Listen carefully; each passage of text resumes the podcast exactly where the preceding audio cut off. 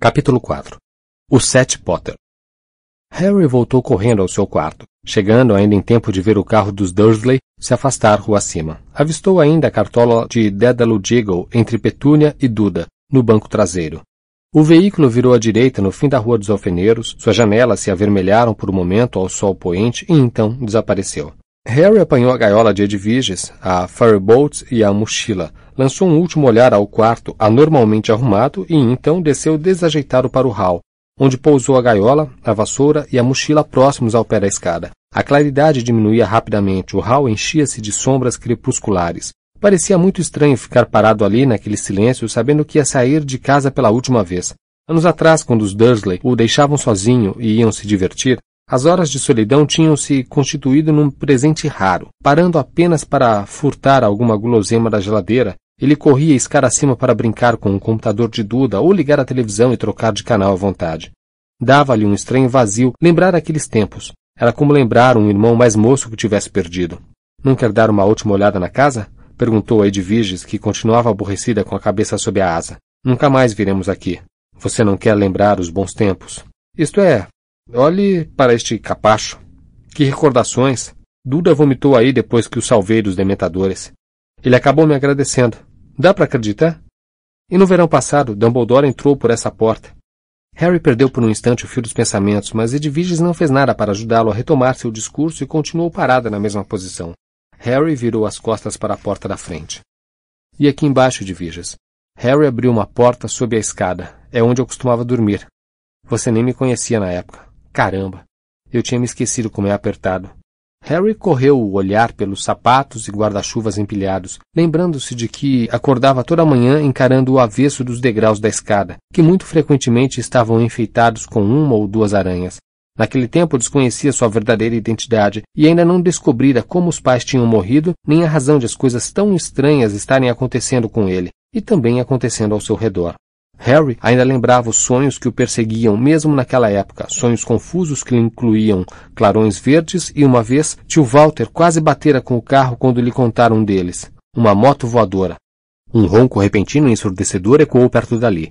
Harry se endireitou abruptamente e bateu com um cocoruto no portal baixo. Parando apenas para dizer alguns dos palavrões mais enfáticos aprendidos com o tio, saiu cambaleando até a cozinha com as mãos na cabeça e espiou o quintal pela janela. A escuridão parecia estar ondulando, o ar estremecia. Então, uma a uma, as pessoas começaram a aparecer instantaneamente, à medida que se desfaziam os feitiços da desilusão. Dominando a cena, ele viu Hagrid, de capacete e óculos de proteção, montando uma gigantesca motocicleta com um sidecar preto. A toda a volta, outras pessoas desmontavam de vassouras e, em dois casos, de cavalos alados negros e esqueletais. Abrindo com violência a porta dos fundos, Harry correu para o centro do círculo. Ergueu-se um grito de boas-vindas enquanto Hermione abria os braços para ele. Rony lhe dava um tapinha nas costas e Hagrid perguntava: Tudo bem, Harry? Pronto para o bota fora? Com certeza, respondeu, incluindo todos em um grande sorriso. Mas eu não esperava tanta gente. Mudança de planos, rosnou o olho tonto, que segurava duas sacas grandes e cheias, e cujo olho mágico girava do céu do anoitecer para a casa, e dali para o jardim, com estonteante rapidez.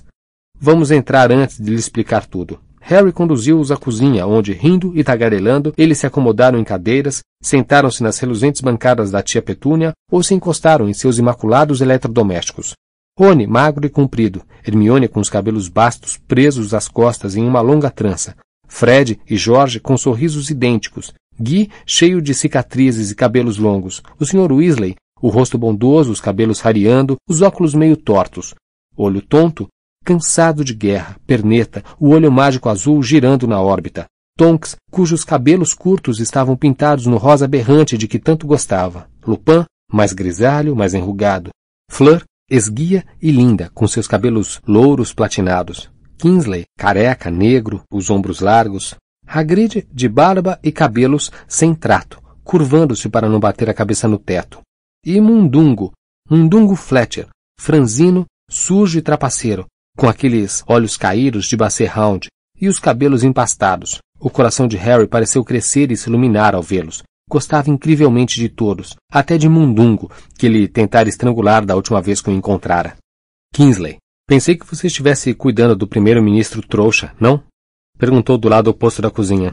Ele pode passar sem mim por uma noite, respondeu. Você é mais importante. Harry, adivinha, falou Tonks empoleirada sobre a máquina de lavar roupa, acenando os dedos da mão esquerda para ele. Brilhava ali uma aliança. Você se casou? gritou Harry, seu olhar correndo da Aurora para Lupin. Que pena que você não pôde assistir, Harry. Foi super íntimo. Genial. Meus para. Tudo bem, tudo bem. Teremos tempo depois para pôr as novidades em dia. Rugiu Maud, abafando a algazarra e fez-se silêncio na cozinha. O bruxo largou as sacas junto aos pés e se virou para Harry. Dédalo provavelmente lhe disse que tivemos de abandonar o plano A. Piltic Ness passou-se para o outro lado, o que nos causou um grande problema. Decretou que são transgressões puníveis com prisão ligar esta casa à rede de flu, criar uma chave de portal, aparatar ou desaparatar aqui, tudo em nome de sua maior proteção, para impedir que você sabe quem chegue a você. Coisa absolutamente sem sentido, uma vez que o feitiço de sua mãe já se encarrega disso. Na realidade, o que ele fez foi impedi-lo de sair daqui em segurança. Segundo problema, você é menor de idade, o que significa que ainda tem um rastreador. Não estou. O rastreador. O rastreador, interrompeu-o, olho tonto com impaciência. O feitiço que detecta atividades mágicas em torno de menores de 17 anos e que permite ao Ministério descobrir quando um menor faz uso da magia. Se você ou alguém ao seu redor lançar um feitiço para tirá-lo daqui, Tickness saberá. E os comensais da morte também. Não podemos esperar o rastreador caducar, porque, no momento em que você completar 17 anos, perderá toda a proteção que sua mãe lhe deu. Em resumo, Pio Tickness acha que encurralou de vez você. Harry não pôde senão concordar com o desconhecido, o tal Tickness. Então o que vamos fazer? Vamos usar os únicos meios de transporte que nos restaram, os únicos que o rastreador não poderá detectar, porque não precisamos lançar feitiços para usar. Vassouras, testralhos, e a moto do Hagrid. Harry percebia falhas nesse plano, contudo calou-se para dar a olho tonto a chance de continuar. Ora, o feitiço de sua mãe só se desfará sob duas condições: quando você se tornar maior ou. Mode fez um gesto abrangendo a cozinha impecável. Quando deixar de chamar este lugar de lar. Hoje à noite você e seus tios vão seguir caminhos separados, concordando plenamente que jamais voltarão a viver juntos, certo? Harry assentiu. Então, desta vez, quando você sair, não haverá retorno, e o feitiço se desfará no momento em que deixar o âmbito desta casa. Decidimos desfazer o feitiço antes, porque a alternativa é esperar você sabe quem entrar e capturar você no momento em que completar 17 anos. A única coisa que temos a nosso favor é que você sabe quem ignora que estamos transferindo você hoje à noite. Deixamos vazar uma pista falsa no ministério. Acham que você vai esperar até o dia 30. Ainda assim, estamos lidando com você sabe quem, portanto não podemos confiar que ele se deixe enganar com a data. Certamente, por precaução, terá alguns comensais da morte patrulhando o céu desta área. Então, equipamos umas doze casas diferentes com toda a proteção que é possível lhes dar. Todas aparentam ser aquela em que vamos escondê-lo. Todas têm alguma ligação com a ordem. Minha casa, a do Kingsley, a de Muriel, tia de Molly. Entende a ideia? Entendo confirmou Harry com pouca sinceridade, porque ainda era capaz de ver um enorme furo nesse plano. Você vai para a casa dos pais de Tonks. Uma vez dentro dos limites dos feitiços protetores que lançamos sobre a casa, poderá usar uma chave de portal para a toca. Alguma pergunta? Ah, sim, respondeu Harry. Talvez eles não saibam para qual das doze casas seguras eu irei primeiro. Mas não ficará meio óbvio? E ele fez uma rápida contagem das cabeças quando 14 de nós voáramos para a casa dos pais de Tonks? Ah, disse Maud. Me esqueci de mencionar o principal. Os 14 não irão voar para a casa dos pais de Tonks. Haverá sete Harry Potters deslocando-se pelo céu hoje à noite, cada um deles com um companheiro. Cada par rumando para uma casa segura diferente. De dentro do casaco, Maud tirou um frasco contendo um líquido que parecia lama. Ele não precisou acrescentar mais nada. Harry entendeu o restante do plano imediatamente. Não, exclamou alto, sua voz ressoando pela cozinha. Nem pensar. Eu avisei a eles que essa seria a sua reação, disse Hermione com ar indulgente. Se vocês acham que vou deixar seis pessoas arriscarem a vida, porque é a primeira vez para todos nós? interpôs Rony. Isto é diferente. Fingir ser eu. Bom, nenhum de nós gostou muito da ideia, Harry, disse Fred, sério. Imagine se alguma coisa der errado e continuarmos para o resto da vida retardados, magricelas e ocludos. Harry não sorriu. Não poderão fazer isso se eu não cooperar. Precisarão que eu ceda uns fios de cabelo. Então, lá se vai o plano por água abaixo, comentou Jorge. É óbvio que não há a menor possibilidade de arranjar fios dos seus cabelos a não ser que você colabore. É, treze de nós contra um cara proibido de usar magia, não temos a menor chance, acrescentou Fred. Engraçado, disse Harry, realmente hilário. Se tivermos que usar a força, usaremos, rosnou Maud, seu olho mágico agora estremecendo um pouco na órbita ao encarar Harry com severidade. Todos aqui são maiores de idade, Potter, e todos estão dispostos a se arriscar. Mundungo sacudiu os ombros e fez uma careta. O olho mágico virou de esguelha pelo lado da cabeça de Mold para repreendê-lo. Não vamos continuar a discutir. O tempo está passando. Quero alguns fios de cabelo seus. Moleque. Agora. Isto é loucura. Não há necessidade. Não há necessidade, rosnou Mod. Com você sabe quem é aí fora e metade do ministério do lado dele? Potter, se dermos sorte, ele terá engolido a pista falsa e estará planejando ir buscar você no dia 30 mas ele será doido se não mantiver um ou dois comensais da morte vigiando. É o que eu faria. Talvez eles não possam atingir você nem esta casa enquanto o feitiço de sua mãe estiver em vigor, mas está prestes a caducar, e eles têm uma ideia geral de sua localização. A nossa única chance é usar chamarizes. Nem mesmo você sabe quem é capaz de se dividir em sete. O olhar de Harry encontrou o de Hermione e desviou-se rapidamente. Portanto, Potter, uns fios do seu cabelo, por gentileza. Harry olhou para Rony, que fez uma careta como se dissesse: Dá logo. Agora, vociferou Maud. Com todos os olhares convergindo para ele, Harry levou a mão ao topo da cabeça, agarrou um punhado de fios e arrancou-os. Ótimo, disse Maud, mancando até ele e puxando a tampa do frasco de poção. Aqui dentro, por gentileza. Harry deixou cair os fios no líquido cor de lama. No instante em que o cabelo tocou a sua superfície, a poção começou a espumar e fumegar e instantaneamente se tornou límpida e dourada. Ah, você parece muito mais gostoso que o Crable ou o Goyle, Harry. Comentou Hermione antes de notar as sobrancelhas erguidas de Rony e, corando levemente, acrescentou. Ah, você entendeu o que eu quis dizer. A poção de Goyle lembrava um bicho-papão. Certo. Então os falsos Potter alinhem-se do lado de cá, por favor, pediu Maud.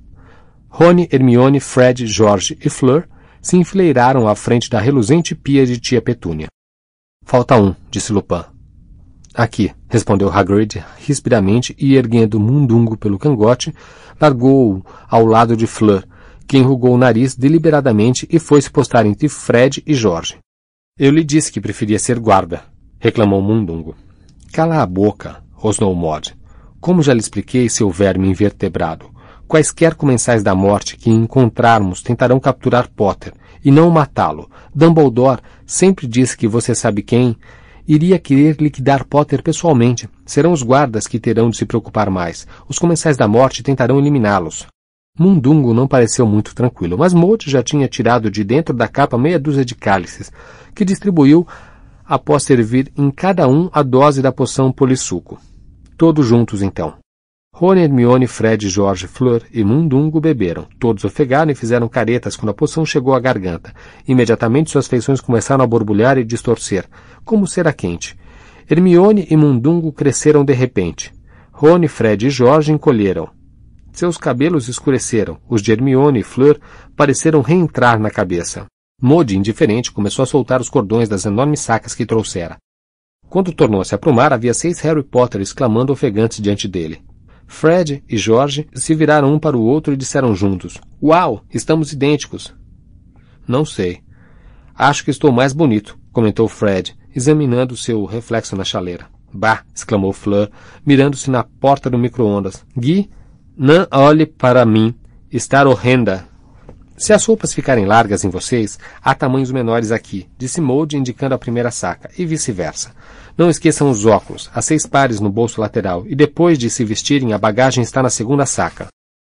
O verdadeiro Harry achou que aquela talvez fosse a cena mais bizarra que já presenciara na vida, e já vira coisas extremamente exóticas. Observou seus seis duplos mexerem na saca de roupa, tirar trajes completos, pôr os óculos e guardar as próprias coisas.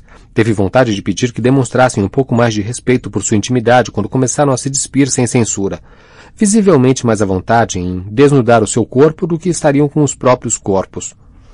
Eu sabia que Gina estava mentindo sobre aquela tatuagem, disse Rony, olhando para o próprio peito nu. Harry, a sua visão é ruim mesmo, comentou Hermione ao colocar os óculos. Uma vez vestidos, os falsos Harry Potter tiraram da segunda saca mochilas e gaiolas de coruja. cada uma contendo uma alvíssima coruja empalhada. Ótimo, aprovou Mode quando por fim os sete Harry, vestidos, equipados com óculos e bagagem, se viraram para ele. Os pares serão os seguintes. Mundungo irá viajar comigo de vassoura. Por que vou com você? protestou o Harry mais perto da porta dos fundos. Porque você é o único que precisa de vigilância, rosnou Maud.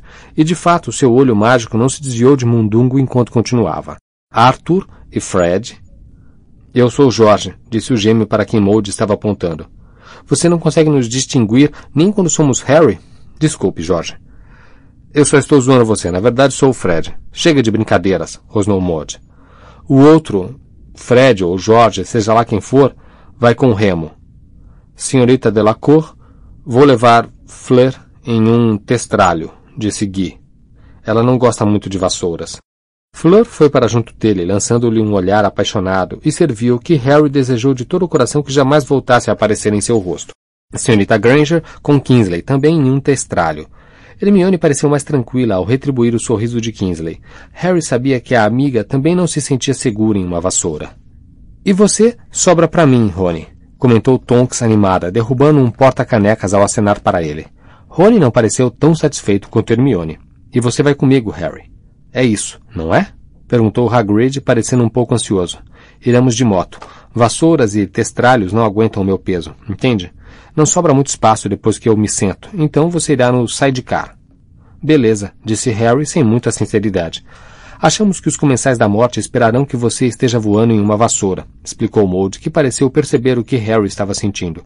Snape já teve tempo suficiente para acabar de informar a eles tudo que sabe sobre você. Por isso, se toparmos com os comensais, apostamos que irão escolher um Harry que pareça à vontade montando uma vassoura. Muito bem, então, continuou Maud, amarrando a saca com as roupas falsas de Harry e saindo primeiro para o quintal. Calculo que faltem três minutos para o nosso horário de partida. Não adianta trancar a porta dos fundos. Não vai segurar os comensais da morte quando vierem procurar você. Vamos. Harry correu ao hall para apanhar sua mochila, a Firebolt e a gaiola de Edviges, antes de se reunir aos outros no quintal escuro. A toda volta, vassouras saltaram para as mãos dos donos. Kingsley já tinha ajudado Hermione a montar um grande testralho negro, e Guy ajudou Fleur. Hagrid estava pronto ao lado da moto com os óculos de proteção. É essa? A moto de Sirius? A própria, respondeu Hagrid sorrindo para Harry. E a última vez em que a montou, Harry, você cabia em uma das minhas mãos. Harry não pôde deixar de se sentir um pouquinho humilhado ao embarcar no sidecar. Isto colocava vários metros abaixo dos demais. Rony deu um sorrisinho debochado ao ver o amigo sentado ali, como uma criança em um carrinho de parque de diversões. Harry empurrou a mochila e a vassoura para o lugar dos pés e encaixou a gaiola de Edviges entre os joelhos. Ficou extremamente desconfortável. Arthur andou fazendo uns ajustes, contou Hagrid, indiferente ao desconforto de Harry. Montou então a moto, que rangeu um pouco e afundou alguns centímetros no solo. Agora tem uns botões especiais no guidão. Esse aí foi minha ideia. Hagrid apontou com o grosso dedo um botão roxo junto ao velocímetro. Por favor, tenha cuidado, Hagrid, recomendou o Sr. Weasley, que estava parado ao lado deles, segurando a vassoura. Ainda não tenho certeza se é aconselhável e certamente só deve ser usado em emergências. Muito bem, então, anunciou Maud. Todos apostos, por favor. Quero que todos saiam exatamente na mesma hora, ou invalidamos a ideia de despistamento. Todos montaram as vassouras. Segure-se firme agora, Rony, disse Tonks. E Harry viu o amigo lançar um olhar furtivo e culpado a Lupin antes de colocar as mãos na cintura da bruxa. Hagrid deu a partida na moto, que roncou como um dragão, e o sidecar começou a vibrar. Boa sorte a todos, gritou Mold. Vejo vocês dentro de uma meia hora na toca quando eu contar três. Um, dois, três. Ouviu-se o estrondo da moto e Harry sentiu o sidecar avançar assustadoramente. Estavam levantando voo em alta velocidade, seus olhos lacrimejavam um pouco, os cabelos foram varridos para trás. À sua volta, as vassouras subiam também. A cauda longa e negra de um testralho ultrapassou-o. As pernas do garoto, entaladas no sidecar para a gaiola de Edviges e a mochila, já estavam doendo e começando a ficar dormentes. Seu desconforto era tão grande que ele quase se esqueceu de lançar um último olhar ao número 4 da Rua dos Alfeneiros. Quando finalmente olhou pelo lado do sidecar, já não sabia distinguir qual era a casa. Eles foram subindo, sem parar, em direção ao céu. Então, de repente, sem ninguém saber de onde nem como, eles se viram cercados. No mínimo, uns trinta vultos encapuzados pairavam no ar, formando um vasto círculo no meio do qual entraram os membros da ordem, sem perceber. Gritos, clarões verdes para todo lado. Hagrid soltou um berro e a moto virou de cabeça para baixo. Harry perdeu a noção de onde estavam. Lampiões de rua no alto, berros à sua volta, ele agarrado ao sidecar como se disso dependesse sua vida. A gaiola de Edviges, a Firebolt e a mochila escorregaram debaixo dos seus joelhos. Não! Edviges! A vassoura girou em direção ao solo, mas ele conseguiu por um tris agarrar a alça da mochila e a gaiola quando a moto voltou à posição normal. Um segundo de alívio e outro clarão verde. A coruja soltou um grito agudo e tombou no chão da gaiola. Não! Não! A moto avançava veloz. De relance, Harry viu comensais da morte encapuzados se dispersarem quando Hagrid rompeu seu círculo. Edviges! Edviges! A coruja, porém, continuou no chão da gaiola, imóvel e patética como um brinquedo. Harry não conseguiu acreditar e sentiu um supremo terror pelos companheiros. Espiou rapidamente por cima do ombro e viu uma massa de gente se deslocando. Clarões verdes, dois pares montados em vassouras, se distanciavam, mas não sabia dizer quem eram. Hagrid, temos que voltar, temos que voltar! Berrou para sobrepor a voz ao ronco atroante do motor. Empunhou a varinha, empurrou a gaiola de edifícios para o chão, se recusando a aceitar que estivesse morta. Hagrid, dê meia volta! Minha obrigação é levar você em segurança, Harry, berrou Hagrid acelerando. Pare, pare! gritou Harry. Quando tornou a olhar para trás, dois jorros de luz verde passaram voando por sua orelha esquerda. Quatro comensais da morte tinham deixado o círculo e vinham em sua perseguição, fazendo pontaria nas largas costas de Hagrid. O bruxo se desviou, mas os comensais emparelharam com a moto, lançaram mais feitiços contra eles, e Harry teve que se abaixar para evitá-los. Torcendo-se para trás, ordenou: Estupefaça! E um raio de luz vermelha partiu de sua varinha, abrindo uma brecha entre os quatro perseguidores, ao se dispersarem para evitar ser atingidos. Segure-se, Harry. Isso acabará com eles. Rugiu Hagrid e Harry ergueu os olhos bem em tempo de ver o amigo meter o dedo grosso em um botão verde ao lado do medidor de gasolina.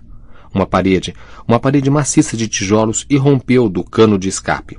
Espichando o pescoço, Harry viu a parede se expandir no ar. Três dos comensais da morte se desviaram para evitá-la, mas o quarto não teve tanta sorte. Desapareceu e em seguida despencou como uma pedra por trás da parede. Sua vassoura despedaçada. Um dos companheiros diminuiu a velocidade para socorrê-lo, mas eles e a parede voadora foram engolidos pela escuridão quando Hagrid se inclinou por cima do guidão e acelerou. Mais maldições da morte lançadas pelos dois comensais sobreviventes voaram pelos lados da cabeça de Harry, mirando Hagrid. Harry respondeu com feitiços estuporantes.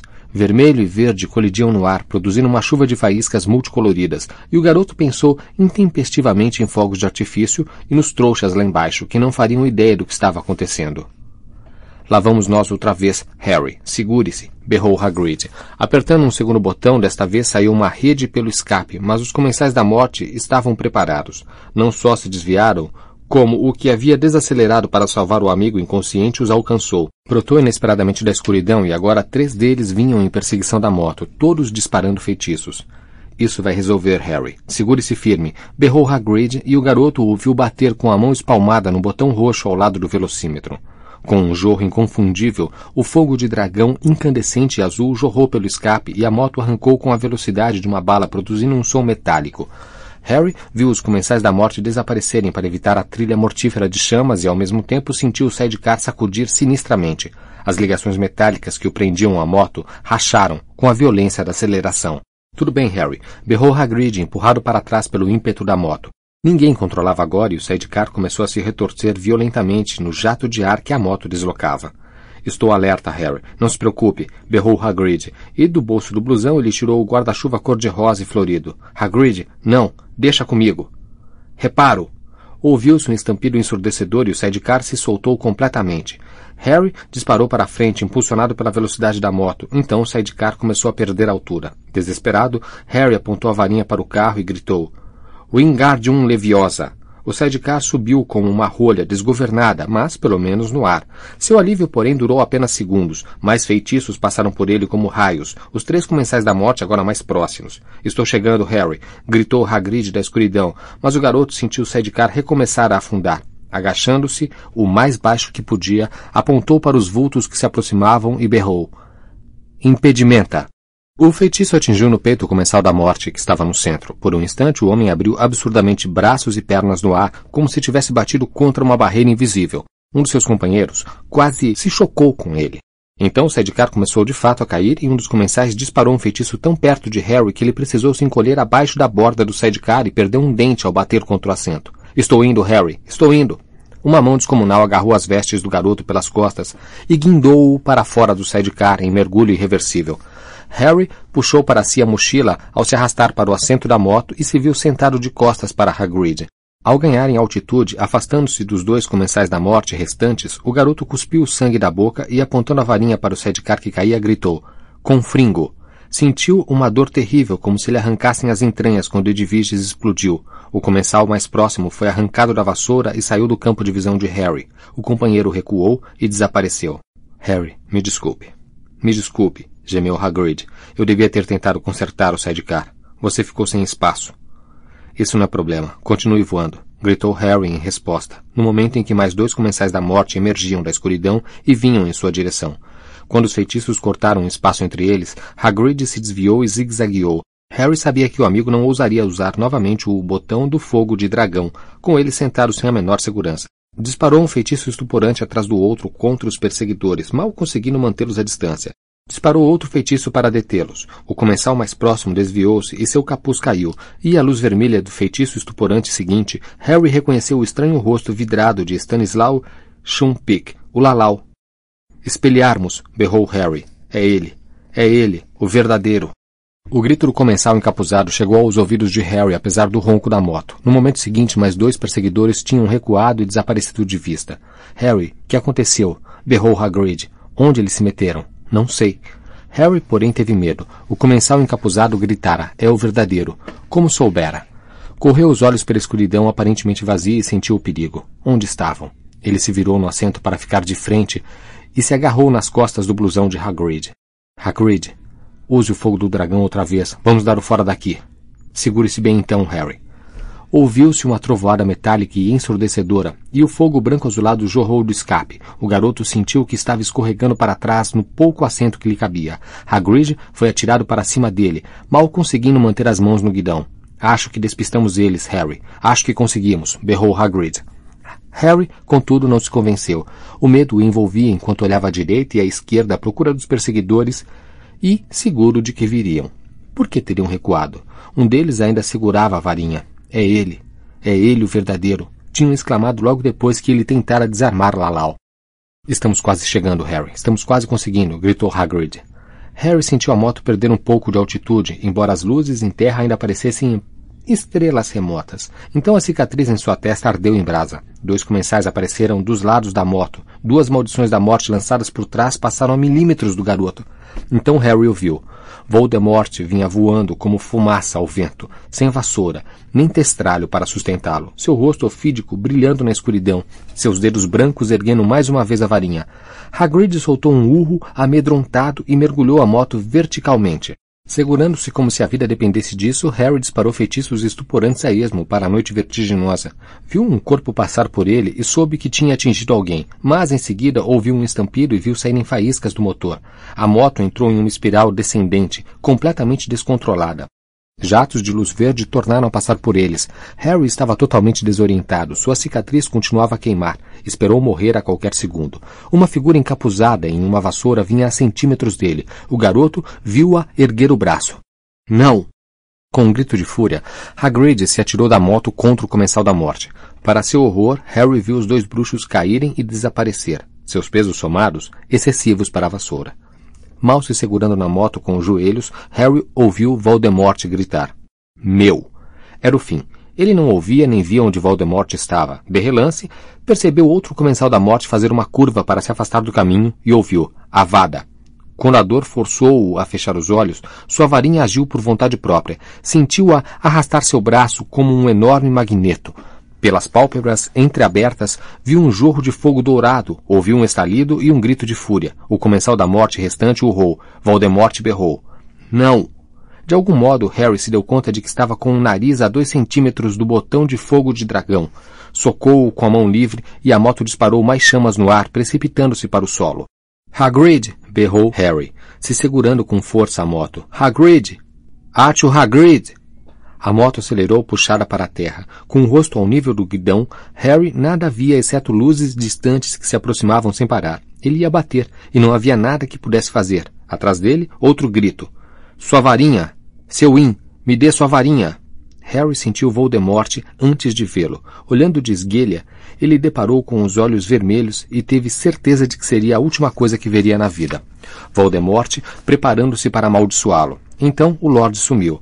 Harry olhou para baixo e viu Hagrid de pernas e braços abertos no chão.